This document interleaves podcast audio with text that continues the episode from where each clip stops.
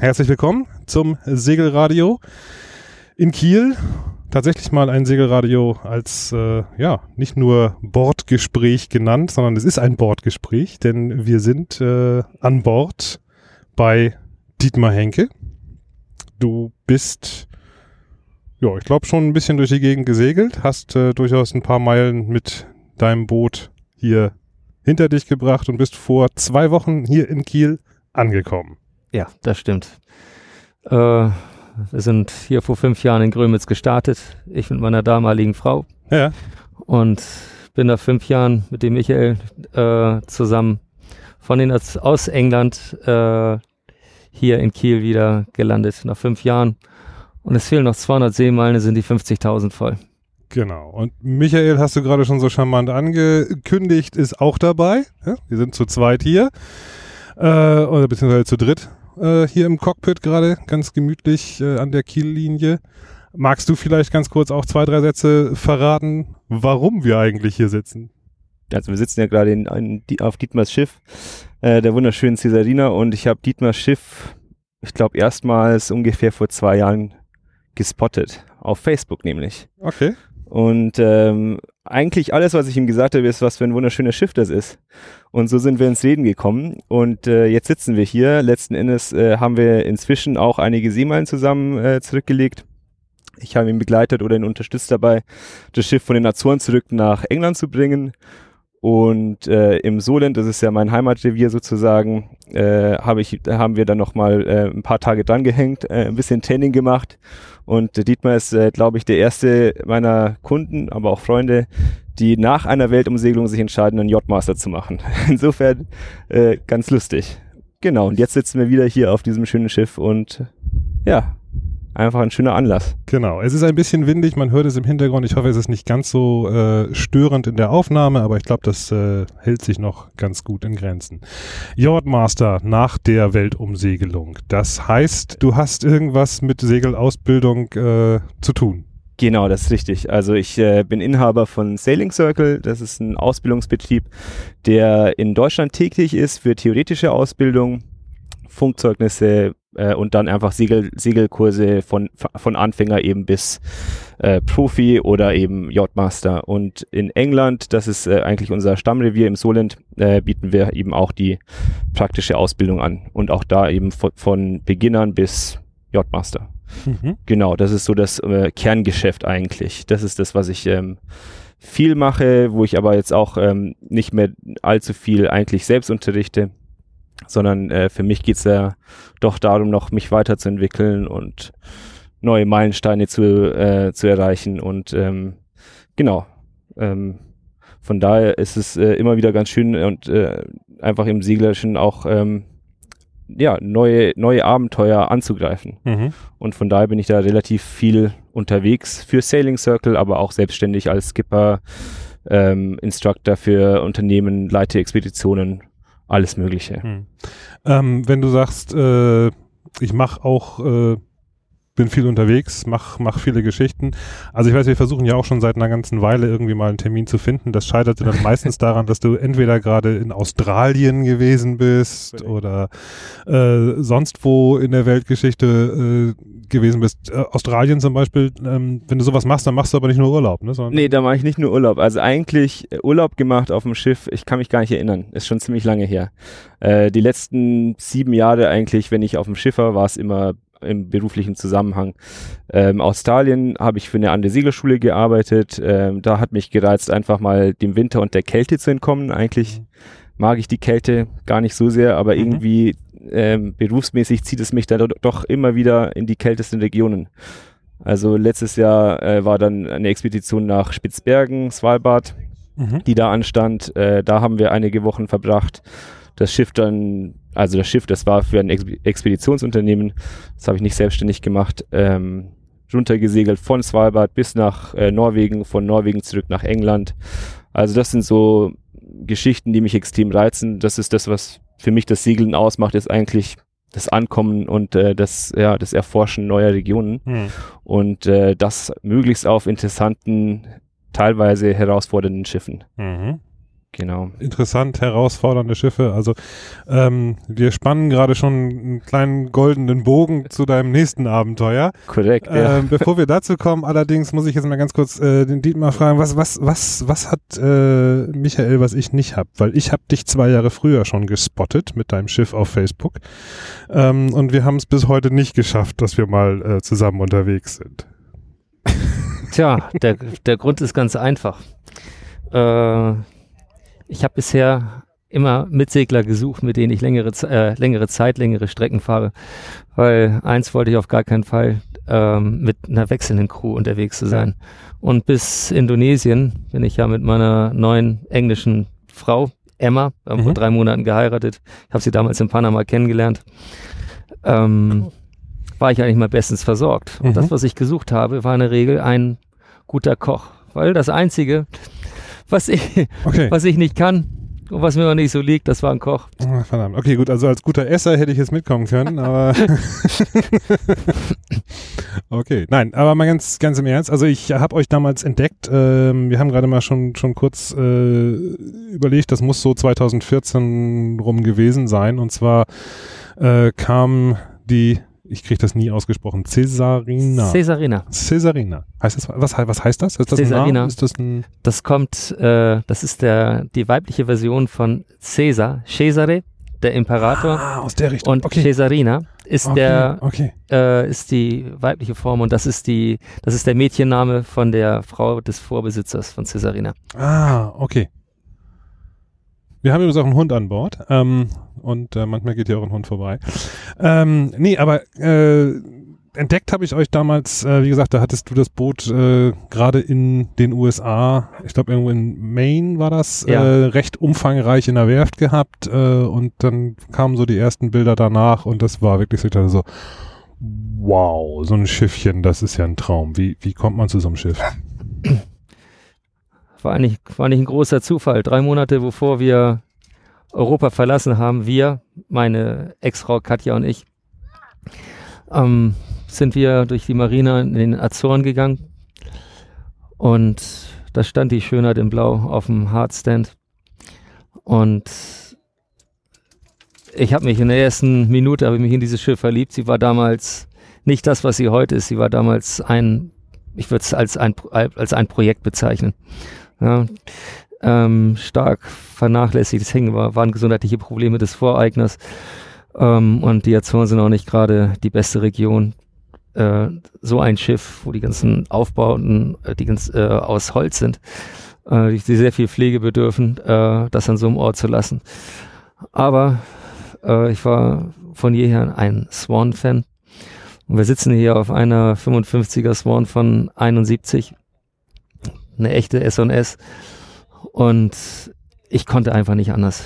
Kurzum, ich habe sie mir gegen den Willen meiner Frau zu meinem 50. Geburtstag als Geschenk gemacht. Hab sie dann, wie du eben gesagt hast, äh, in die USA gesegelt, weil dort der Bootsbauer Hinckley äh, ansässig ist und mir wurde das mehrfach empfohlen gesagt haben, die kennen sich mit klassischen Schiffen aus und da einiges an dem Schiff zu tun war, vom, vom Rig übers Teakdeck, der Rumpf, der lackiert werden musste, die Maschine, die einen Refit brauchte, habe ich vier, Mon äh, vier Monate auf der Werft gewohnt ähm, und habe mit, ja, am Ende dieser vier Monate habe ich ein Schiff in einem Zustand zurückbekommen, was ich als annähernd, so weit wie es geht, als perfekt bezeichnen würde. Ja, weil der Anspruch war, wir wussten ja, was wir, was wir vorhatten, eben einmal äh, um die Welt zu gehen, zu zweit aus so einem Schiff, da darf nicht schief, da darf nicht viel Mhm. schief gehen. Mhm. Das heißt aber, ihr seid in dem Zustand, in dem du es auf den Azoren gekauft hast, bis Amerika ja dann noch gefahren, oder? Äh, ja, nicht ganz. Wir haben das Schiff von den Azoren nach äh, Villamura gesegelt, was ja bekanntlich äh, in der Algarve liegt, Mhm. Portugal. Und haben dort sechs Wochen, vier bis sechs Leute, Handwerker an Bord gehabt.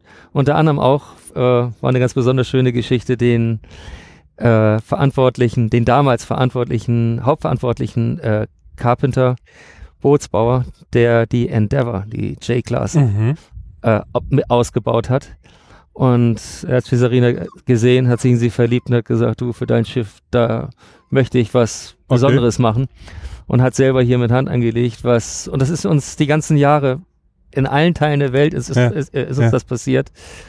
Das ist eben der Charme von diesen klassischen schönen Booten, die eigentlich für solche Touren eigentlich gar nicht geeignet sind. Das ist ein, ein ständiges Refit-Programm, was du dort hast. Und das ist sehr, sehr viel Arbeit und auch sehr viel Liebe. Ist das nicht bei jedem Boot, mit dem man unterwegs ist, dass man das ständig, ich meine, man sieht ja diesen berühmten Spruch. Ja. Äh, Weltumsegeln heißt eigentlich, das Boot an den schönsten Stellen der Welt reparieren. Naja, wenn ich deine Frau hinterher schon Lackierpinsel nennt,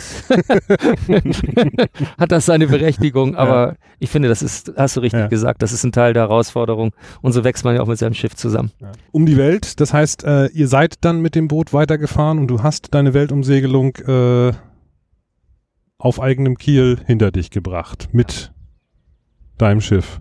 Und mit seit Schiff. jetzt seit zwei Wochen wieder hier. Ja, also ich hatte einige, ich hatte das Schiff ein, ja, knapp ein Jahr in den Azoren auf Land gestellt. Bei dem ersten Versuch nach England zu segeln, und das ist dann auch der Link zum, zum Michael, ähm, bin ich gescheitert. Mhm. Die Winde waren gegen uns, stark, starke und noch stärker werdende nordöstliche Winde. Wir hatten schon knapp 700 Meilen auf dem Weg Richtung, nach ja. England zurückgelegt. Da hat sich auch noch die Hydraulik ver äh, verabschiedet okay. vom Achterstarkspanner und mit hängendem Vorstark äh, und keinen und nicht so tollen Wetteraussichten haben wir am Ende einfach äh, eine Vernunftsentscheidung getroffen. Wir hatten noch 300 Liter Diesel im Tank äh, und haben uns dann schweren Herzens entschlossen, um zu, wieder zurückzukehren. Aber ich war so müde und so fertig. Das war eine mhm. Geschichte, die sehr, sehr geschlaucht hat. Also die ganzen Jahre davor.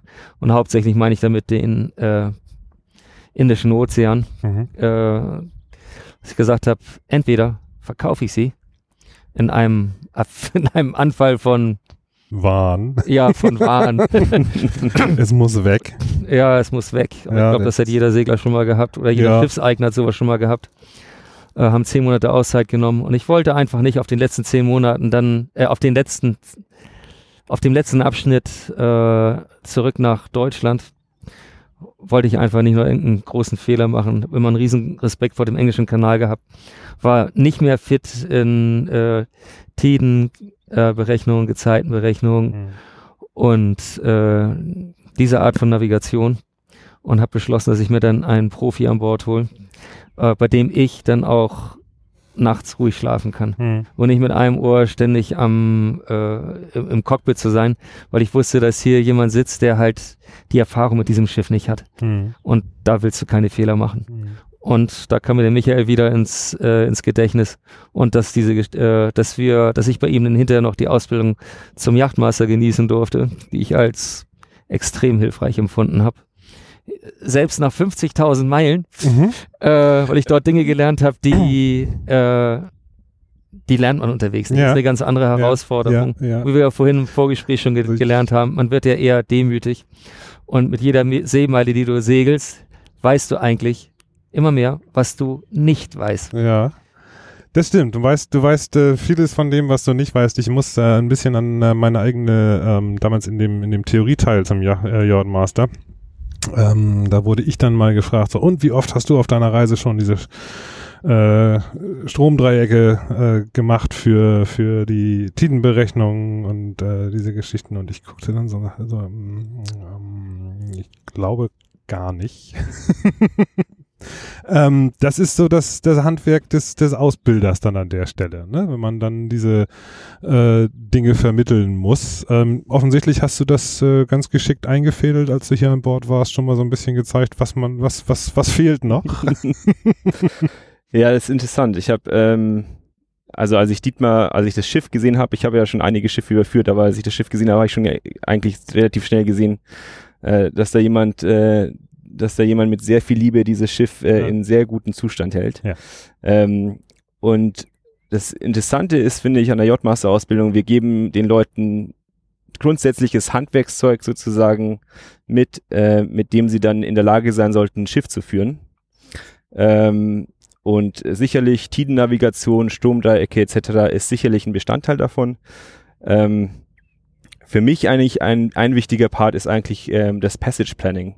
Ja, dass man eben weiß, okay, ähm, also Ich, ich habe immer das Gefühl, das ist eigentlich auch der Kern Das des, ist, des denke ich, Yachtmasters. ist, denke ich, Das der ist- Kern der, der Ausbildung eigentlich, Ja. ja. dass man einfach sagt, okay, man kann nicht einfach in diesen Gewässern, in vielen geht das ja, aber in diesen Gewässern kannst du nicht einfach sagen, wir haben ein schönes Frühstück und einen Kaffee und dann legen Ja. wir ab, Ja. sondern man muss wirklich genau aufpassen, ähm, wann man wo durch welche sogenannten Tidal Gates durch muss. Also wann hat man an kritischen Stellen die Tide mit sich oder äh, günstige Strömungen oder halt eben auch einfach genug Wasser unterm Kiel, um äh, irgendwo anzukommen. Und das ist in den Gewässern natürlich einfach das A und O. Ähm, und ich glaube, die Tatsache, dass man damit auch grundsätzlich ohne Auskommen zeigt eben, wenn du das da gelernt hast, dann kannst du Mhm. das grundsätzlich auch überall anders anwenden. Mhm. Ähm, was ich finde, ein Teil der J-Master-Ausbildung, den wir nicht versorgen können sozusagen, den wir nicht, nicht in, im Rahmen einer J-Master-Ausbildung bieten können, ist eigentlich äh, die Maintenance an Bord. Mhm. Also ein Schiff in einem Zustand zu bringen, äh, in einem Zustand zu halten, ähm, äh, Mhm. gewisse Standardarbeiten äh, an, an Motoren durchzuführen und so weiter, ist nicht Rahmen der J-Master-Ausbildung. Und mein Gefühl aus meiner Erfahrung ist, dass das ein sehr, vor allem für Leute, die berufstätig äh, in dem Feld ähm, äh, aktiv werden wollen, äh, ein, ein, eine Sache ist, die, die man auf jeden Fall auch beherrschen sollte. Mhm. Das fehlt, glaube ich, einigen, nicht nur deutschen Seglern, sondern auch einfach Leuten, die einen J-Master machen, muss man ganz klar sagen. Aber eben was das Navigation, was Navigation angeht und was äh, Seemannschaft angeht, und da geht es vor allem um sicheres Segeln, nicht unbedingt um, das, um die schnellste, sondern ums sichere Mhm. Segeln, äh, da äh, lernt man einiges. Mhm. Und äh, das, das glaube ich, ist auch der Hauptgrund, warum diese ganze AOA-Geschichte, die ja immer wieder ähm, heiß debattiert wird, auch in den sozialen Medien, warum die einfach international so eine Anerkennung genießt. Weil die einfach intensiv darauf achtet, dass äh, man in der Lage ist, das Schiff sicher von A nach B zu bringen. Mhm. Mhm. Das ist der Knackpunkt. Mhm. Ähm, wenn du jetzt sagst, dass diese Maintenance-Geschichten fehlen und dass man die äh, noch mit, ja, dann auf anderen Wegen sich selbst beibringen muss, beziehungsweise ähm, wie ist da der, der, der Weg, um, um, um da Ja. einen Überblick zu kriegen? Also mein, mein Weg war eigentlich, ich habe äh, in relativ jungen Jahren mein J-Master gemacht, also ist sicher 15 Jahre her ungefähr und habe kurz danach meine Ausbilderscheine gemacht, da, denn die englische Ausbildung hört ja nicht beim J-Master auf, sondern für Ausbilder gibt es dann auch noch einen vorgesehenen Weg, den man gehen muss, bevor man überhaupt ausbilden darf. Ist ja auch schon mal ein Unterschied. In Deutschland, in Deutschland ist es ein bisschen anders. Also auch das Pädagogische wird da ein bisschen äh, unterrichtet. Das habe ich gemacht und dann habe ich das gemacht, was viele machen. Ich habe äh, mich mit einem Charterunternehmen zusammengesetzt und habe gesagt, was ich habe denen gesagt, was ich machen will, dass ich ROA-Ausbildung anbieten will und habe dann lange Zeit die Schiffe in perfektem Zustand bekommen, habe meine Turns, meine meine Turns gemacht, die Ausbildung gemacht und habe die Schiffe dann auch in der Regel in perfektem Zustand zurückgegeben. Mhm. Ähm, lange Zeit habe ich vernachlässigt, dass eigentlich ein großer Teil fehlt. Und das war eben, okay, Motorenkunde, ähm, Systeme an Bord, wie kann ich was fixen? Und das ist eigentlich erst gekommen, als ich angefangen habe mit dem Expeditionssegeln. Mhm. Ähm, das war für ein anderes Unternehmen. 60, da haben wir mit, plötzlich mit Schiffen zu tun gehabt zwischen 57 und 60 Fuß, also eine ganz andere Hausnummer. Mhm. Ähm, und äh, Expeditionen bringen dich nun mal in Gegenden, wo äh, eben nicht äh, eine Werft nebenan ist und der Chandler, die Chandlery oder das, äh, die, Ersatzteile einfach verfügbar sind, sondern auf diesen Schiffen hatten wir alle Ersatzteile dabei. Mhm. Wenn man in die Arktis geht, geht zum Segeln. Ich wollte gerade sagen, also wenn du, wenn du jetzt sein. Expeditionssegeln ansprichst, ähm, das heißt, wo, wo, wo Antarktis waren so deine, deine Reviere? Ähm, also bis jetzt äh, sehr ich, angefangen habe ich eigentlich atlantische Inseln, ziemlich viel Azoren, Madeira, ähm, nach äh, Gibraltar, Marokko, so das war eigentlich alles, so, so haben wir angefangen, dann ein Trip nach äh, von Norwegen nach Island und die Schiffe gehen grundsätzlich sind die ganze Zeit unterwegs. Das heißt, es gibt ein Erwartungsprogramm, das ist alles, äh, es funktioniert auch auf den Schiffen alles per Computer, äh, das wird sofort gesendet an, an das Homeoffice oder Backoffice. Die wissen, welche Parts wir brauchen. Äh, die Parts kommen mit dem nächsten Skipper oder Mate. Wir fahren das immer zu zweit, die, die Turns, also mit einem Hauptskipper und einem, Mhm. in Deutschland würde man sagen, mit einem Co-Skipper äh, mit. Die Parts, die wir brauchen, werden mitgebracht. Das Schiff trägt aber, also ist voll von Ersatzteilen. Also alles, Mhm. was, wir, was potenziell kaputt gehen kann, ist eigentlich, ist eigentlich mehr als, äh, mehr als nötig vorhanden. Und da kam so, ähm, da habe ich mit sehr vielen sehr erfahrenen Leuten zusammengearbeitet, auch in meiner Anfangszeit. Und da habe ich relativ viel gelernt. Dann hatte ich auch das Bedürfnis zu sagen, okay, also für mich, für meinen eigenen Anspruch, ähm, ist das einfach nicht genug. Also ich, ich muss in der Lage sein, einfach die, die wichtigsten Arbeiten durchzuführen. Mhm. Und habe dann, ähm, da gibt's äh, auch in England jede Menge Ausbildung, die man machen, äh, machen kann. Zum Beispiel einen sechstägigen Kurs, wo es nur Motorenkunde geht. Mhm. Und da lernt man das. Und äh, das sind also, wenn ich heute mein, mein Lebenslauf äh, schicke für die Überführung einer Yacht oder für eine, eine andere Aufgabe äh, als Skipper oder Kurskipper auf größeren Yachten. Inzwischen ja sind, bin ich auf Yachten tätig gewesen bis zu 70 Fuß. Das ist schon, das ist schon eine andere Nummer Mhm. ähm, der, der Lebenslauf, die Liste an Qualifikationen, die ich jetzt habe, der ist über eine Seite lang, einfach Mhm. weil da so viel dazukommt. Das Mhm. ist Motorenkunde, das ist Sicher Sa äh, Safety Awareness, das ist Ähm, medizinische Ausbildung. Äh, mit einem einfachen Eintageskurs ist es nicht mehr getan. Wenn man äh, auf, auf Ozeanen unterwegs ist, ähm, dann trägt man eine ganze Apotheke mit sich. Der reicht ja auch schon für die, für die Yachtmaster nicht mehr, der. Ähm, Doch, Doch, das ist der. der reicht die- stimmt. wenn stimmt, du nur ja, einen Yachtmaster ja, der, machst, der, dann reicht, reicht das sogenannte äh, ähm, Elementary First Aid oder Basic First Aid. Das ist ein Eintageskurs. Ja. Das wissen wir alle. Das, äh, das deckt wirklich das aller, aller, aller äh, Grundsätzlichste ab. Aber ähm, auf dem offenen Ozean, wir haben auch Medikamente dabei, die verschreibungspflichtig sind. Ähm, äh, Painkiller, Morphium, Valium, all die Mhm. Sachen. Mhm. Da, da muss man nochmal eine extra Lizenz dafür machen. Mhm. Und das heißt einfach, ähm, ja, einfach Qualifikationen und sich ständig weiterzubilden. Das war eigentlich so eine, ein Grundbedürfnis von mir, wenn ich sage, wenn ich die Verantwortung übernehme für zehn Leute, bis zu zehn Leuten auf dem offenen Ozean, oftmals mit Risikogruppen, Mhm. da muss eigentlich, da muss man sich eigentlich ziemlich gut vorbereiten. Mhm. Wie kam jetzt der Weg, wenn du sagst, du hast das bei einer anderen Firma damals gemacht, diese Expeditionssegeln, irgendwann die Entscheidung zu, zu haben, zu sagen, Mensch, eigentlich äh, möchte ich gerne da an der Stelle auch selber ausbildend tätig werden. Ähm, also das selber ausbildend war eigentlich zuerst. Ich habe zuerst selbst ausgebildet und hatte dann meine Segelschule und äh, an der Stelle hätte ich eigentlich Schluss machen können. Mhm. Ich hätte einfach sagen können, gut, ich habe meine Segelschule, die Scheine funktionieren ganz gut. Äh, vor allem das J-Master, das bekommt immer mehr Moment, Momentum in Deutschland.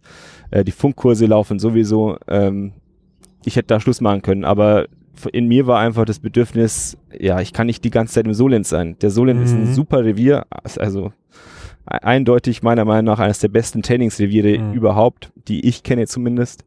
Aber der wird halt dann auch schnell klein, wenn man fünf Jahre dort gewesen ist, dann muss, man- muss, es- muss man einfach äh, was anders sehen. Und das Bedürfnis war da und dann habe ich mich, als ich meinen J-Master Ocean gemacht habe, das ist nicht eigentlich die, die Top-Stufe, ist der J-Master Ocean, nicht Offshore, ähm, habe ich den bei, bei diesem Unternehmen gemacht. Die hatten 60 Fußjachten und sind die ganze Zeit Langstrecke gesegelt. Mhm. Und ähm, ich hatte den ersten Turn gemacht und war so begeistert. Und am Ende des Turns habe ich eigentlich dem, dem Chef nur gesagt, dass, dass ich wahnsinnig viel Spaß hatte. Und zwei Wochen später hat er mich angerufen und hat gesagt, ja, sie suchen eigentlich jemanden, der qualifiziert ist und der Lust hat auf sowas, äh, ob ich nicht Lust habe einzusteigen. Mhm. So ist es gekommen. Und dann damit dann damit einhergehend sehr viele zusätzliche Ausbildungen eben, die ich vorher jetzt erwähnt habe, die dann notwendig wurden. Ähm, also das ist meine aus meiner eigenen Erfahrung einfach meine feste Überzeugung. Es langt nicht aus, einfach nur ein J-Master zu haben oder halt in Deutschland, wenn man nur für deutsche Unternehmen segelt, ein SKS oder SSS, sondern das ist einfach das, das, ist das Allermindeste. Mhm. Und danach, da kommt noch einiges dazu an Investitionen, an Zeit, die man aufbringen muss, um sich da wirklich in diesem, in diesem sehr in internationalen Feld einfach äh, einen Weg zu eröffnen. Mhm. Du hattest eben ganz kurz so im Nebensatz fallen lassen, ähm, dass diese ganze Yardmaster-Ausbildung ja auch äh, in Deutschland äh, ein gewisses Momentum entwickelt hat. Ich glaube sogar gar nicht mal nur in Deutschland. Ich glaube mal ähm, auch weit über Deutschland hinaus ist es ja nun mehr oder weniger de facto Standard geworden. Äh, Dietmar, jetzt würde mich mal interessieren, als du losgefahren bist, hattest du ja noch keinen Yardmaster. Was, äh, was hattest du an, an, an, wir werden jetzt wahrscheinlich die Scheindiskussion abschließend, Fall, ja. abschließend für alle Zeiten heute ähm, beantworten. Aber äh, würde mich jetzt mal interessieren, ähm, weil, äh, womit, womit bist du losgefahren? Ich hatte damals den BR-Schein, was heute Mhm. der SKS Mhm. ist.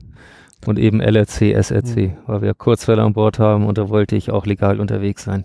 Und jetzt die Entscheidung zu sagen, Mensch, ich hau dann da jetzt doch nochmal den Yardmaster oben drauf. Ähm, was war da der, der Auslöser? Oh, das kann ich dir sagen. Ich bin äh, 2012 habe ich mal auf einer Swan angeheuert äh, als ich war Crewmitglied, habe bezahlt und das war ein ein Sail Race über den Atlantik. Ähm, und mich hat die Art, wie der Skipper, es war ein britisches Schiff, mich hat die Art, äh, wie der, wie unser Skipper Christian das Schiff geführt hat, wie er das Mhm. Schiff vorbereitet hat, ähm, hat mich ein, sehr, sehr beeindruckt. Mhm. Ich muss dazu sagen, ich hatte vorher ein größeres Unternehmen, ich hatte viele Mitarbeiter, Mhm. für die ich verantwortlich war, aber die Art, wie er die Crew geführt hat, Mhm. ähm, und zwar sehr, sehr fundiert, ja, hat mich sehr beeindruckt. Mhm. Und ich habe in irgendeinem Gespräch, kam dann mal raus, habe ich ihn gefragt, sag mal, was ist eigentlich deine Qualifikation? Was hast du denn für Scheine gemacht? Das war wahrscheinlich meine deutsche Ader. Mhm. Er hat gesagt, ja, ich und der Co-Skipper, wir sind beide Yachtmaster Ocean. Hm, damit konnte ich nichts anfangen, aber eine Sache war für mich in dem Moment klar, äh, dass das das Level war, auf dem ich irgendwann einmal äh, mal enden wollte. Okay. Ja. Und dieser Gedanke hat sich über diese ganzen Jahre bei mir festgesetzt. Und das Interessante ist, dass er sich auch bestätigt hat. Mhm. Ähm, zwangsläufig ist, ist man natürlich mit vielen anderen äh, Seglern und jeder Couleur von Seglern unterwegs. Und immer wieder kam äh, dieses Thema Yachtmaster auf den, Ti- Mhm. äh, auf den Tisch äh, und wurde international sehr gut besprochen. Mhm. Ja, hat mich in meiner, das hat den, das hat diesen Gedanken einfach immer weiter gefestigt und äh, auch vorangetrieben. Mhm. Dann hatte ich die Gelegenheit, Mhm. hatte ja einen Instructor an Bord und äh, ich muss sagen, und ich, ich meine das absolut ehrlich, ich bin ja bei der ersten Prüfung, bin ich ja durchgefallen. Mhm. Ja, ich habe die Sache viel zu leicht genommen. Ich habe gedacht, naja, da gehst du hin, äh, das absolvierst du mit dem, was du kannst, gar kein Problem. Mhm. Ähm, war aber ganz anders, als ich es mir vorgestellt habe. Und ich greife nur das auf und wiederhole nur das, was ihr in dem Gespräch hier ja schon auf den Tisch gebracht habt. Dieses, diese Art von Passage Planning, Mhm. also dezidiertes, genaues Vorbereiten ähm, von Eventualitäten, die dich erwarten können, dass du zu jeder Zeit, also zu jedem Zeitpunkt weißt oder wissen solltest, wo du bist. Es gibt dort Meilensteine, die man erreichen äh, Mhm. kann, erreichen Mhm. möchte, dass, dass du eben schon weißt, wo sind deine Ausweichhäfen, äh, wie erreichst du die, ähm, wann erreichst du die, sind sie zu jedem Zeitpunkt anlaufbar ähm, und, und, und, und. Und das in der, Mhm. in der Tiefe äh, hat mich bis heute einfach davon überzeugt, dass, dass das eine Sache ist, die jeder machen sollte. Mhm. Und ich bin dankbar dafür, dass ich das gelernt habe. Und ich, es fühlt sich ganz anders an. Was, was fühlt sich da anders Es fühlt an? sich anders an. Es ist, ähm, für mich war das, ich bin ja schon 53, in Anführungszeichen schon 53. Äh, es war schon ein erheblicher Lernaufwand. Mhm. Und es, ich, mein, meine Frau hat es immer Brain Cooking genannt, Mhm. war es auch. Ähm, aber nachher, als, die, als es in der Prüfung abgerufen worden ist Mhm. und es gesessen hat, Mhm. ich war schon so ein bisschen stolz, muss ich schon ganz ehrlich zugeben, weil es eben, es war nichts geschenkt. Mhm. Und äh, das, was ich dort gelernt habe, das hat auch gesessen. Ich habe es nicht auswendig gelernt, ich habe ich hab das Gefühl gehabt, dass ich das beherrscht habe. Mhm. Eben ohne Anstrengung, das wieder abrufen zu können. Und das ist das, das hat den Unterschied gemacht. glaube, das ist auch, ähm, ich habe ja nun auch schon mich eine ganze Zeit, ich weiß nicht, ich habe ja auch schon mit dem mit, äh, Clemens eine ganze Menge äh, über den Yachtmaster gesprochen. Ich glaube, wenn man so so eine Quintessenz ziehen will, dann ist das auch ein bisschen das, worum es eigentlich geht. Es geht nicht um das Abfragen von Know-how, sondern es geht darum, um zu sehen, äh, ist das verstanden worden, glaube ich, im, im, Ja. im Yachtmaster, ne? Ist es verstanden worden? Ähm, ja, und können die Leute es abrufen? Das ist halt Mhm. äh, ein bisschen die Schwierigkeit bei so einer Prüfung. Man muss es eben zur Prüfung abrufen können. Und äh, das ist sicherlich eine Stresssituation, das kann eben auch mal schiefgehen, logischerweise. Aber ähm, genau, darum geht es eigentlich. Also viele der Prüfer oder viele, einer meiner Lieblingsprüfer sagt eigentlich oftmals, das hat dies, diesmal nicht geklappt bei dir, bei dir, Dietmar, er sagt eigentlich immer, ja, stell dir einfach vor, ich bin ein relativ anspruchsvoller Eigner und ich sag dir einfach, wohin ich segeln will Mhm. und du bringst das Schiff dahin. Mhm. Und wenn ich am Ende des Turns das Gefühl habe, dass ich meine, meine Tochter oder meine Familie dir überlassen kann, dann hast du den Schein. Also es geht einfach darum, dass man Hm. das Schiff in anspruchsvollsten Wollte ich gerade Situationen die Geschichte anbringen, dass mir mal ein, ein Freund von mir mal eine Geschichte erzählt hat, wo der Prüfer ihm sagte, wenn ich dir meine 15-jährige Tochter anvertraue. Das ist dann wahrscheinlich der gleiche gewesen. Wie viele gibt's da eigentlich? Ja, viele da gibt es einige. Also es sind dann doch, aber es könnte durchaus der gleiche gewesen sein. Also Nigel ist in der Tat einer meiner Lieblingsprüfer und äh, das ist eigentlich sein Spruch. Und dann ist er hierher gekommen, weil wir haben ja ausnahmsweise, das ist äh, eine sogenannte On-Board-Tuition gemacht, also auf, auf dem eigenen Schiff äh, trainiert und auch die Prüfung abgehalten. Mhm. Und ähm, ich fand das eine wunderbare Gelegenheit, weil jedem erfahrenen Prüfer sofort auffällt, dass hier jemand einfach äh, das, Schiff, das Schiff mit Liebe ähm, instand hält, aber eben auch in der Lage ist, alles zu reparieren. Und das Ja. ist für mich, ist das immer noch eine, ein we wesentlicher Bestandteil eines richtigen Yachtmasters. Und äh, genau, aber das was, war das, was der Prüfer gesagt hat. Äh, stell dir vor, ich bin ein komplizierter Eigner.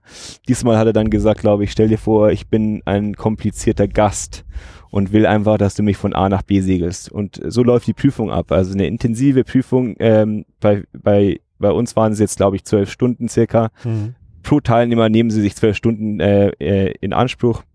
Das heißt, bei vier Teilnehmern geht das Ganze über zwei Tage. Ähm, und da, das ist natürlich eine lange, eine lange Phase, in der man äh, dem Prüfer natürlich äh, gut zeigen kann, wo seine, wo die Stärken und Schwächen liegen und ob man wirklich in der Lage ist, das Schiff zu führen. Mhm. Ähm, und von daher sicher auch eine ehrliche Prüfung, weil ähm, selbst wenn was schief geht, das passiert in der Prüfung, geht es eigentlich dann eher darum, okay, wie kann ich damit umgehen? Wie kann ich Mhm. dieses, diesen Fehler korrigieren? Wir sind im Hafen. Wir sind im Hafen, ja. ja, Wer war denn das jetzt? das ist die Fähre. Heute ist Mittwoch, ne? Jo. Ich wundere mich gerade, was hier vor der Tür los ist, warum hier so viele Boote unterwegs sind, aber ja. es ist dann wahrscheinlich Mittwochabend.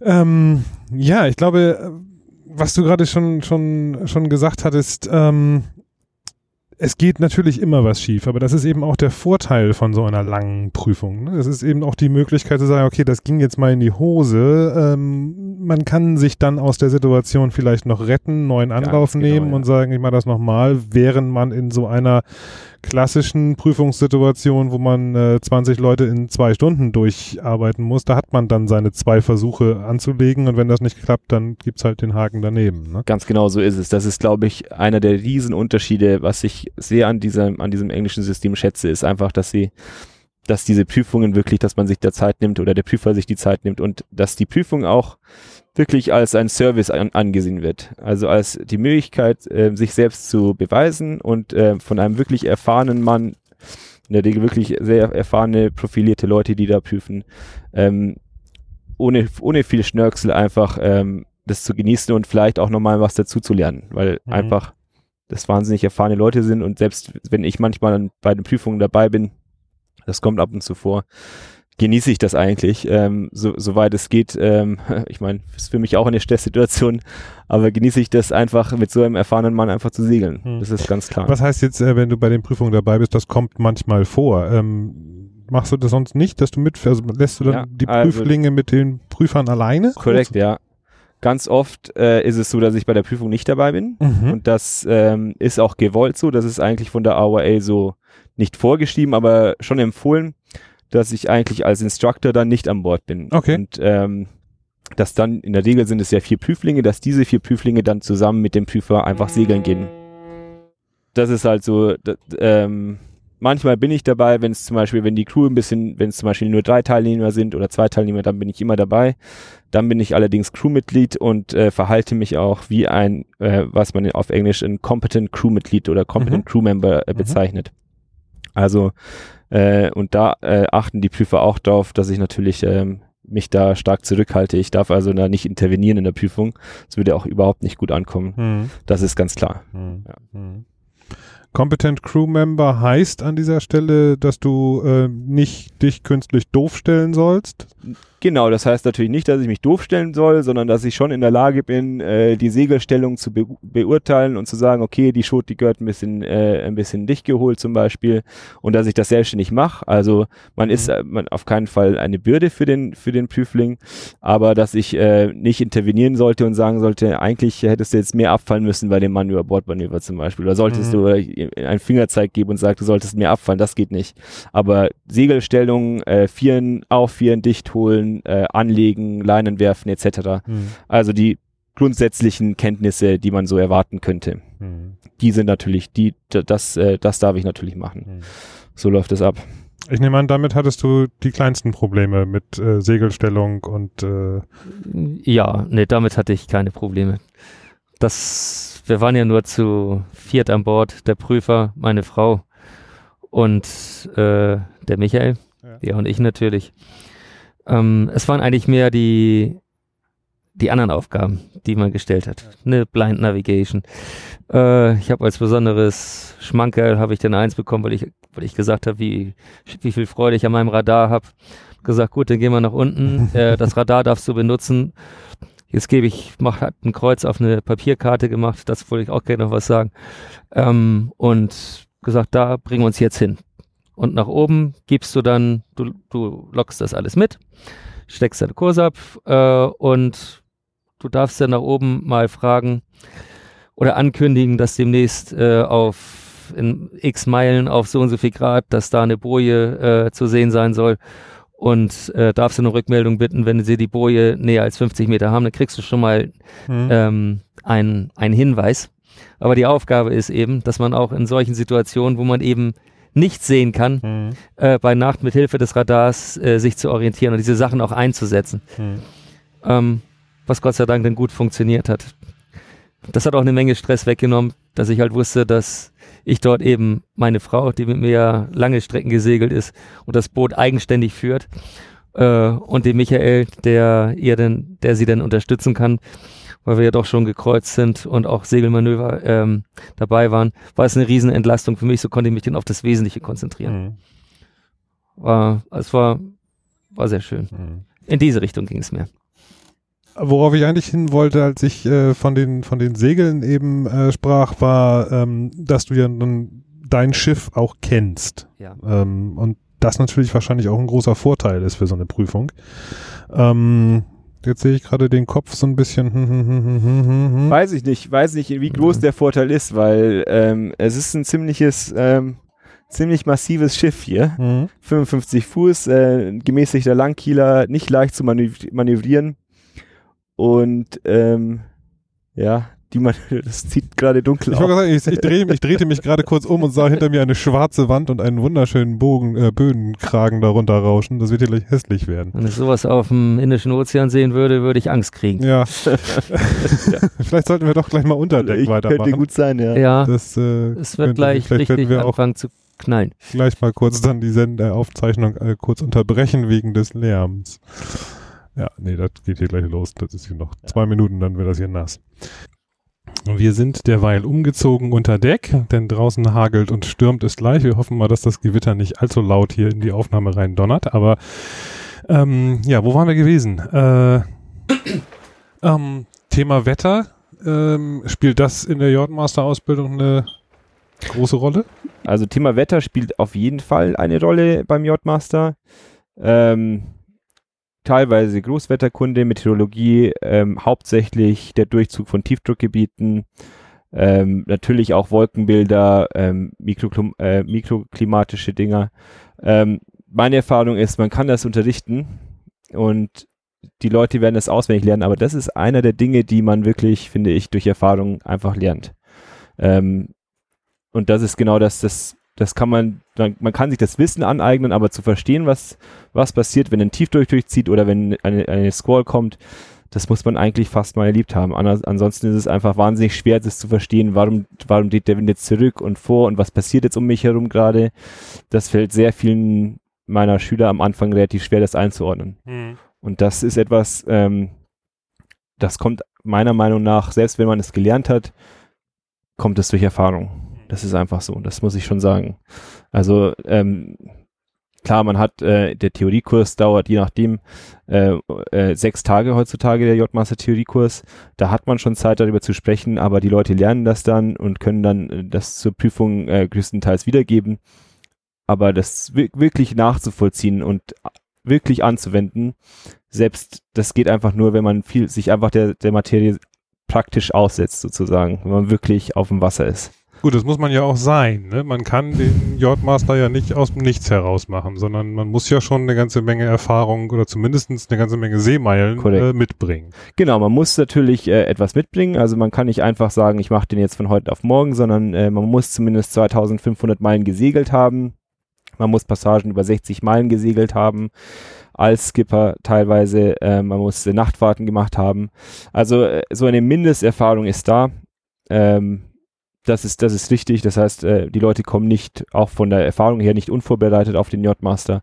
Ähm, aber wie gesagt, meine, meine Meinung ist, dass man, selbst wenn man den Yachtmaster hat, für mich ist es das, das Ticket, das äh, Ticket, um in dieser professionellen Welt Fuß zu fassen. Mhm. Das ist ein bisschen, ist vielleicht der Vergleich hinkt vielleicht ein bisschen, es ist ein bisschen wie Autofahren, wenn man den Führerschein hat dann kann man Auto fahren, aber bis man ein sicherer Autofahrer ist, vergeht einfach noch Zeit. Also mein, mein, mein Fahrlehrer damals hatte äh, mir damals gesagt, wenn du die Führerscheinprüfung bestanden hast, dann heißt das, dass der Prüfer der Meinung ist, dass du den Rest alleine lernen kannst. Das passt genau. Ähm, ich glaube, das ist ein großes, äh, also man, man würde sich selbst einmal was vormachen, das machen leider viele, egal welches, welches, welches Ticket oder welches ähm, Zertifikat man hat man bildet sich ein auf einen Sportseeschifferschein äh, oder auf einen Yachtmaster eben, dass man der erfahrenste Mensch der Welt ist. Das gebe ich ganz offen zu, das ging mir auch so. Also ich habe meine deutsche Ausbildung mit äh, 18 abgeschlossen und dachte, ich kann alles und weiß alles. Ja, Pustekuchen. Äh, damals wusste ich noch nicht allzu viel und ähm, sehr viel und immer noch. Also ich lerne immer noch jeden, jedes Mal eigentlich dazu. Und ja, und Wetter ist eines der Dinge, das kommt mit Erfahrung, finde ich. Man kann natürlich lesen und man, man vertieft sein Verständnis immer mehr und man schafft es immer mehr, das, was man gelesen hat und äh, dann anzuwenden und zu sagen, ah, das könnte jetzt das sein und okay, das Barometer geht runter, der Wind äh, geht zurück, äh, die Cumuluswolken kommen etc. etc. Und das dann anzuwenden einfach. Aber das ist einfach einer der vielen Schwellen, die viele eigentlich gar nicht übertreten und die sich zufrieden geben mit dem, was sie haben und ähm, denken, dass sie wahnsinnig erfahren sind, aber oftmals ist es nicht so. Wir hatten vorhin im Vorgespräch, äh, kurz bevor du dazugekommen warst, äh, uns schon mal äh, drüber unterhalten, über dieses Phänomen. Ähm, ich glaube, das kann man ganz, ganz, äh, ganz häufig auch beobachten. Ähm, das spielt auch ganz extrem eine Rolle mit was für Leuten man sich dann äh, äh, beschäftigt hat. Ne? Also wenn man mhm. sein Leben lang jetzt gesegelt ist und ähm, ein, ein, erfahren, einen großen Erfahrungsschatz hat, äh, 25 Jahre gesegelt, ähm, ich sage jetzt mal etwas provokant, ähm, 25 Jahre gesegelt von Kiel nach Marstal und zurück ähm, und umgeben ist von mhm. einer Peer Group, die auch diese Erfahrung hat, dann ist man ein gestandener Seemann mit richtig viel Erfahrung. Ähm, in dem Moment, wo man sich aber so, so, so einem Yardmaster auch zuwendet, trifft man ja auch plötzlich auf ganz andere Leute, die auch ganz woanders gewesen sind. Ähm, ja. Und ähm, ich glaube, da setzt dann auch häufig wahrscheinlich so eine automatische so ein bisschen Demut hatten wir, glaube ich, vorhin äh, gesagt, die dann einfach auch plötzlich mhm. klar fühlen, dass man merkt so, okay, ich kann eine ganze Menge, aber es gibt noch viel, viel mehr, was man äh, noch nicht kennt. Ja, auf jeden Fall. So, genauso sehe ich das auch. Man kann sich natürlich in so einer Wohlfühlblase äh, befinden und glauben, dass man alles weiß. Und man kann, äh, es gibt mit Sicherheit viele Leute, die in einem Revier wahnsinnig erfahren sind, jede Ecke kennen und zweifelsohne da äh, mitunter zu den besten Seeleuten gehören. Aber was es eigentlich ist, was die Seefahrt oder das Segeln, das professionelle Segeln für mich ausmacht, und nicht nur das professionelle Segeln, sondern was für mich das Segeln ausmacht, ist eben sich der Sache auszusetzen und komplett neu, wo man noch nicht war, zu sehen, okay, wie komme ich da aus? Wie komme ich mit anderen Schiffen aus? Und das sind dann, das, ja, da lernt man dann schon nochmal viel dazu. Das ist einfach so. Ähm, und das war für mich damals der Augenöffner. Damals hat mein Vater, mein Vater, äh, hat, damals hat mein Vater mir gesagt, geh mal nach England und mach mal den J-Master. Ja. mein Vater kennst du ja auch, den Klaus. Und ähm, das war für mich ein Augenöffner. Also ich hatte da wirklich, ähm, ich wurde von meinem Vater selbst trainiert zum Yachtmaster und dann hatte ich einen Prüfer, der einfach, also der, war, der war gut 75 Jahre alt und der hat einfach an diesem Wochenende uns nochmal so viel mitgegeben. Mhm. Und da habe ich gemerkt, okay, Moment mal, also da ist noch einiges, was du nicht weißt. Und ähm, das war dann für mich auch das Attraktive, dass ich sagen wollte, ich will einfach mit in diesem, in diesem Umfeld äh, Fuß fassen und in, mit äh, Leuten segeln gehen, von denen ich weiß, dass sie einfach äh, um ein Vielfaches mehr Erfahrung haben als ich und ich kann nur davon profitieren. Und ähm, das hat mir halt, äh, da, dadurch habe ich sehr viel gelernt und das gibt mir jetzt die Möglichkeit auch, auch selbst in Sachen Langfahrt und ähm, in, äh, für Überführungen oder für Expeditionen den Leuten halt wieder was zurückzugeben und das für sie eine positive und sichere Erfahrung zu machen. Auf so einen Turn gehst du demnächst. Auf so einen Turn gehe ich demnächst. Äh, das ist korrekt. Ähm, jetzt im August äh, heuere ich an auf einem Schiff, die heißt Kilak, ein belgisches Unternehmen, die ähm, sich in, ich glaube, ungefähr vier Jahren eine 66 Fuß Yacht nach eigenen Bedürfnissen gebaut haben. Äh, ein bisschen ein anderes Art, eine andere Art von Schiff äh, als das, was ich bis jetzt gemacht habe. Ich war viel auf Schiffen unterwegs, die sehr arbeitsintensiv waren, mit Wechselvorsegeln, die mit ohne Autopilot, wo man viel draußen war, wo man viel physisch arbeiten musste, wo auch eine gewisse Crewstärke äh, vorhanden sein musste. Ähm, dann habe ich, äh, wie gesagt, ähm, ähm, auch die ein oder andere Überführung gemacht. Das Highlight für mich, muss ich jetzt erstmal kurz sagen, war diese Überführung von Azoren äh, nach England auf diesem wunderschönen Schiff, ähm, das von der Arbeitsintensität dann doch etwas weniger ist, einfach aufgrund eines sehr zuverlässigen Autopiloten, der auch nochmal äh, in Reserve vorhanden ist, falls, falls, der, falls der Arbeit der, der Autopilot nicht mehr funktionieren würde. Ähm, mit äh, Rollvorsegeln, was natürlich ähm, für kurz, äh, für ähm, Crews von nur zwei, zwei Crewmitgliedern einfach natürlich ein Vorteil ist. Was ich jetzt mache, ist eine ganz andere Geschichte. Eben, was ich gerade gesagt habe, Kilak ist eine 66 Fuß Yacht, wo sehr viel automatisiert ist, ein ziemliches Ungetüm, ähm, ein Aluminiumboot, ähm, das ähm, ja also praktisch sehr viel automatisiert ist, ähm, das aber ähm, obwohl es so ja so wie ein Panzer rüberkommt, eigentlich relativ schnell segelt. Und das Unternehmen äh, macht sehr viele Expeditionen eben in der Arktis, will aber, ähm, wenn die Saison vorbeigeht, von der Arktis bis zur Antarktis runtersegeln. Mhm. Und das in einem Zeitraum von drei Monaten. Also gehe ich im August nach ähm, Spitzbergen und segle das Schiff über drei Stops, voraussichtlich von Spitzbergen äh, mit einem kurzen Stopp in Norwegen, dann einen Wartungsstopp in England, in Hamble, nach Kap Verde, von Kap Verde nach Uruguay und von Uruguay dann nach Puerto Williams. Mhm. Und ähm, von Pol zu Pol sozusagen. Von Pol zu Pol, ganz genau. Das ist, das ist das, das ist der Anspruch, das ist das, was sie machen wollen. Und dann wollen sie natürlich die Saison in, Antar in Antarktika verbringen. Und dann geht es wieder zurück. Äh, also ein Schiff, das, äh, wo auch von der Aufgabe her es viel mehr darum geht, das Schiff zu managen, ähm, wo das physische Element eigentlich nicht so im Vordergrund steht. Auch ein Schiff, wo ein gewisser Luxus vorhanden ist, muss man sagen. Also das ist, glaube ich, also das ist ganz sicher, das ist das erste Schiff, wo eine Sauna an Bord ist.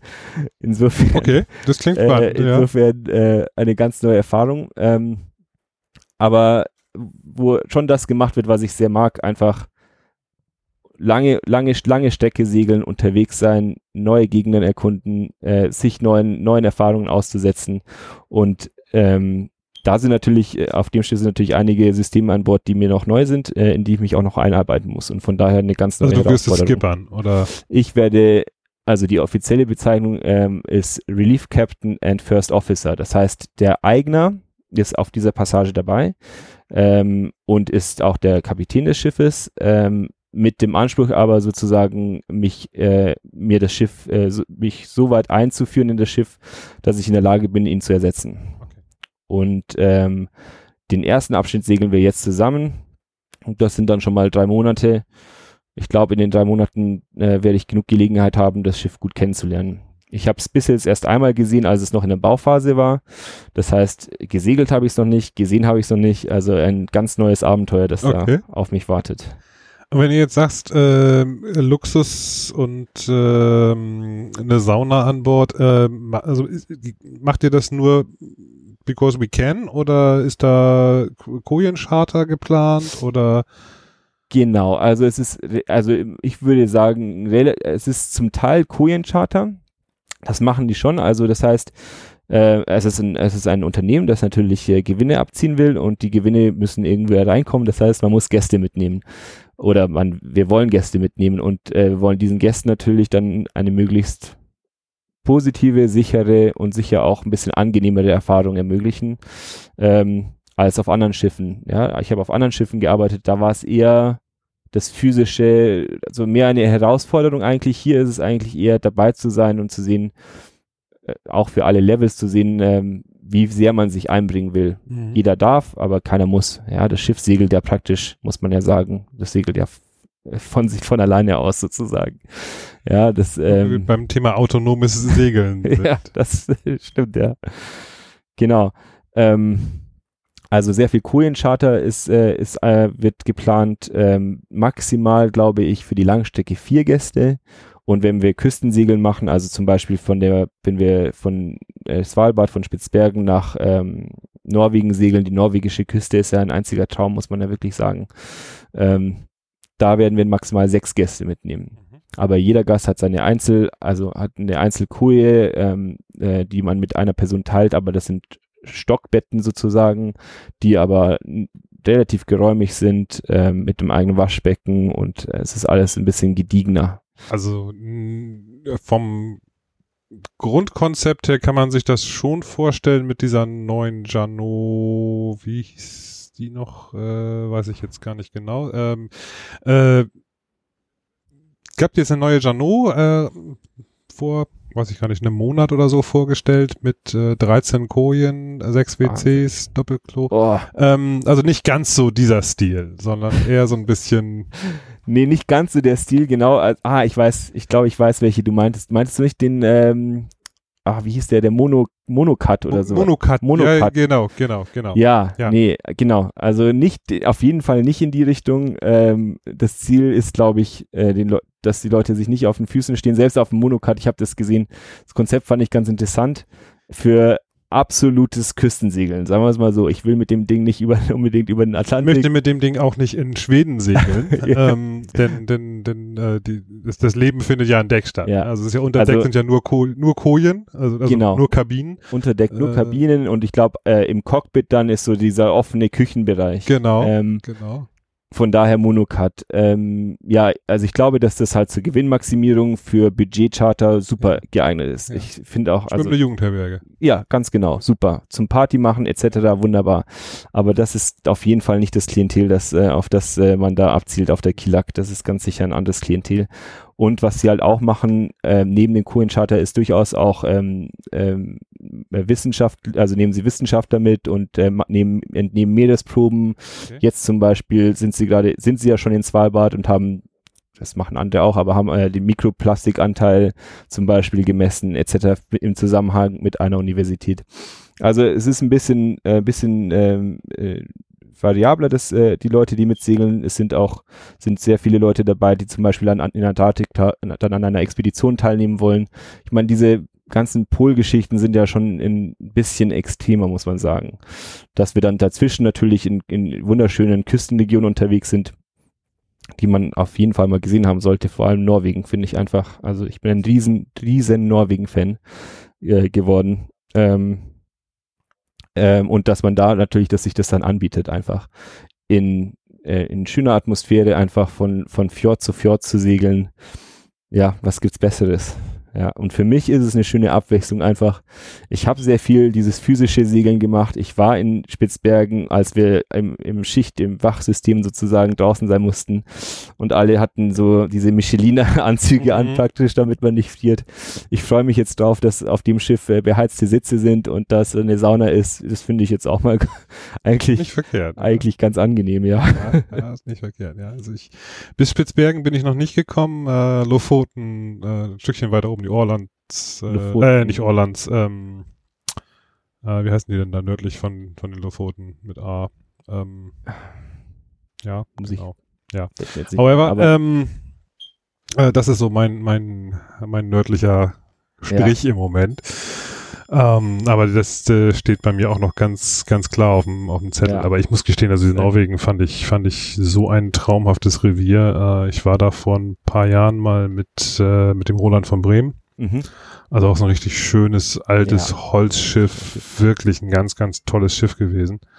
Und ähm, das passte einfach auch so in diese, in diese Atmosphäre rein, in, in, Ja. in diese Fjordlandschaften. Und Ja, also-.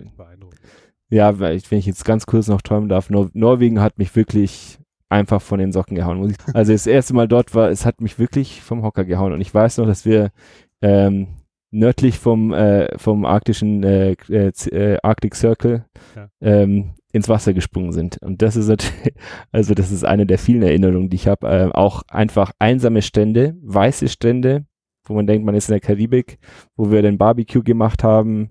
Also da gibt es so viel zu erkunden. Ähm, das ist einfach sensationell. Aber Spitzbergen ist natürlich auch eine Erfahrung. Ähm, für mich auch ein Augenöffner, muss ich ganz ehrlich sagen.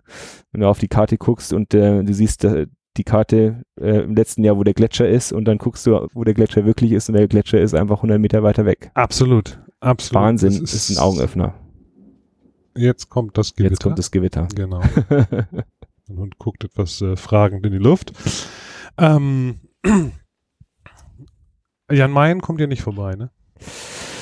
Äh, steht noch nicht ganz fest, die Route. Das wird sich jetzt in den nächsten Wochen klären. Wie ist das? Das ist dein, dein großes Ziel, oder? Jan Mayen, Jan Mayen ist mein, mein, mein persönlicher Mount Everest, wo ich ja. irgendwann in meinem Leben nochmal hin muss. Äh, das werde ich dir dann durchgeben. Gerne, gerne. wenn, wenn es passiert, dann äh, mache ich ganz viele Fotos und schicke sie dir mal.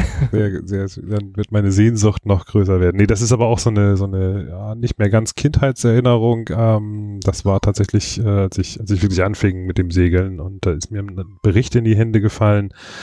Ähm, und zwar war das, glaube ich, die Wappen von Bremen, mhm. die da mal hingesegelt sind. Und die hatten in dem Artikel, hatten die so einen kleinen Ausriss von einem, von einem Logbuch irgendwie gehabt. Und da stand dann so mit der Hand äh, im Logbuch geschrieben, so Koordinaten, auf dem Weg dahin. Jetzt liegt Sibirien im Süden. Wahnsinn. Und, und das ist so dieses, so, dieser Moment ist so mein, ja. Das will ich mal haben. Jetzt liegt Sibirien im Süden, ja, das, das ist schön. Ist, äh, wir hatten das auf dem Weg zu den Lofoten, haben wir das immer schon scherzhaft gesagt, jetzt liegt Island im Süden, ne? aber äh, trotzdem, also Jan Main ist noch so mein, mein ja. persönliches Ding. Wann geht's los? Äh, los geht's auf der Reise am 19. August. 19. August, also Davor, gar nicht mehr so lange hin. Ist nicht mehr so lange hin. Davor ist ja nicht so, dass ich un unbeschäftigt bin. Morgen geht's schon nach Danzig und dann segle ich äh, nochmal die physische Variante, also ohne Autopilot und ohne Luxus von Danzig nach St. Petersburg. Aus Spaß? Nee. Also doch, es macht Spaß. äh, nicht, nicht aus Spaß, schon, äh, schon äh, als Job, aber ein anderer Traum von mir einfach. Ähm, also St. Petersburg mit dem Segelschiff, als mir das angeboten wurde, habe ich sofort gesagt, ja, das mache mhm. ich. Also hm. perfekt. Kann ich, ja. kann ich unterschreiben, würde ich auch tun. Ja. Dietmar, du bist nicht mehr so lange in Kiel, habe ich schon äh, rausgehört. Man vertreibt euch. Vielleicht ein bisschen hart. Äh, wir vertreiben uns selber. Ich habe beschlossen, dass der End äh, oder dass unser Heimathafen Flensburg werden wird. Okay. Ganz einfach aus dem Grund, wir sind auf dem Schiff hier ja Ostsee-typisch, hängen wir hier zwischen diesen Ostseedeiben. Mhm. Wir sind nur zu zweit auf diesem Schiff und äh, wir haben hier bei Seitenwind Riesenprobleme, das Schiff anzulegen. Mhm. Ähm, Diese Boxen, die sind irgendwie außerhalb der Ostsee nicht wirklich verbreitet, ne? Das nee, sich, gar nicht. Habe ich auf der ganzen Welt nicht gesehen. War auch dementsprechend peinlich. Als wir hier angekommen sind, äh, hatten wir hier ein nettes Empfangskomitee. Unter anderem war dort ein Freund von mir, dem wir in Australien zweimal Schlepphilfe gegeben haben. Der Mann ist früher auf diesen Schiffen äh, gefahren. Äh, auf der Rubicon und äh, auf diesen ganzen, auf diesen, auf der Varuda ist der gesegelt. Äh, zwei Weltmeisterschaften ist er gesegelt. Also es war, war ziemlich bedeutend, diese Szene. Und er war hier als Empfangskomitee und hat gesehen, wie jämmerlich wir dieses Schiff, ich, dieses Schiff hier angelegt habe. Aber bei 15 Knoten Wind auf die Seite, ja. bei 25 Tonnen und meiner Frau, die keine 55 Kilo wiegt, ja. äh, das war das ein riesen un Ich muss aber auch gestehen, das ist ja jetzt hier klein, kein ganz kleines Schiff und wenn ich sehe, wie weit die äh, Fehle hier noch weg sind bei dir. 29 ist, Meter. Ja, das ist, äh, das ist schon ganz, ganz amtlich, ja. Ja. Aber dort kriegen wir einen Lenksteg, ja, was nicht so einfach zu bekommen war. Ja. Und äh, ich denke, dann machen auch die Touren wieder Spaß, auch die Tagestouren mal abzulegen. Ansonsten würde das hier ein Riesenunterfangen. Und ich möchte nicht nach dem Wetter gucken, an dem ich wieder ankomme, um zu, ja. um zu überlegen, ob ich hier wieder unbeschadet reinkomme. ähm, der Einhandsegler macht sich dann ja immer so Tricks, dass er dann irgendwie da so mit Rollen und dann irgendwie vorne so das Bu Nein, das ist ja, viel Spaß. ja. Ähm, und dann geht's nochmal auf große Reise oder ist jetzt erstmal Flensburg und Ostsee die Heimat? Ähm, es ist eigentlich mehr ein Zwangsstopp. Meine Frau muss noch anderthalb Jahre äh, in England arbeiten, in dem Familienunternehmen. Ende 2020 werden wir schon wieder die Segel setzen. Soweit der Plan. Äh, dann geht's wieder Richtung Süden. Und unser nächstes Ziel soll dann sein, äh, wieder nach San Blas zu segeln. Mhm. Zu dem Ort haben wir eine besondere Verbindung und da zieht es uns halt hin.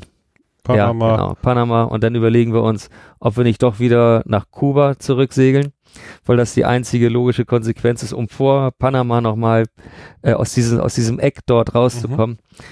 Äh, weil die andere logische Konsequenz wäre, wieder durch den Panama-Kanal zu gehen. Aber soweit will ich gar nicht nach vorne planen. Das muss man auch nicht, nicht nur einmal im, Jahr, im Leben Nee. machen. Ne? Och, Ganz ehrlich, nach diesen Jahren äh, kann ich nur sagen, wenn ich gewusst hätte, wenn ich vorher gewusst hätte, wie wahnsinnig schön und, äh, Europa ist und wie interessant Europa auch ist, hat sich mir ab und zu mal die Frage in schwierigen Situationen gestellt, ob es wirklich notwendig, äh, Not getan hat, Europa zu verlassen. jetzt muss ich mir ganz kurz sagen, du hast dich nicht mit Detlef Jens abgesprochen, ne?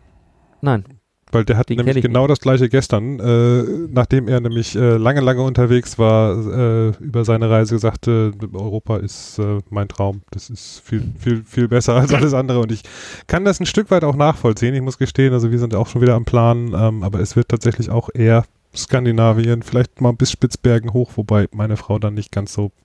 Vielleicht suche ich mir dann mal einen kompetenten, kompetent Crew für eine Reise Meld dich jeden Mal. nach Spitzbergen. Du bist ähm, dann unterwegs Richtung.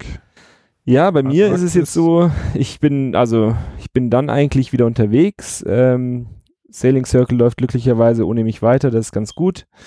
Ähm, also die Passage wird mich jetzt dann drei Monate beanspruchen. Das heißt, in Puerto Williams in Chile werden wir höchstwahrscheinlich Anfang Dezember ankommen. Dann habe ich eine kurze Pause und dann habe ich ähm, kurzum ähm, Australien nochmal zugesagt. Das heißt, ich werde nochmal eine Saison in Australien verbringen. Ich dachte, gut, nochmal Spitzbergen, nochmal kalt, dann den Winter dann nochmal in der, in der Wärme und glücklicherweise steht dann äh, auch erstmalig das Sydney Hobart an.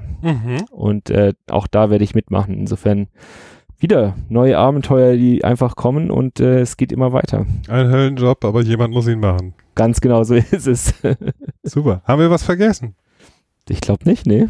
Wunderbar. Wir verlinken auf jeden Fall nochmal von Dietmar, von dir die, die Webseite, wo du ein bisschen was geschrieben hast, auch über deine Reisen.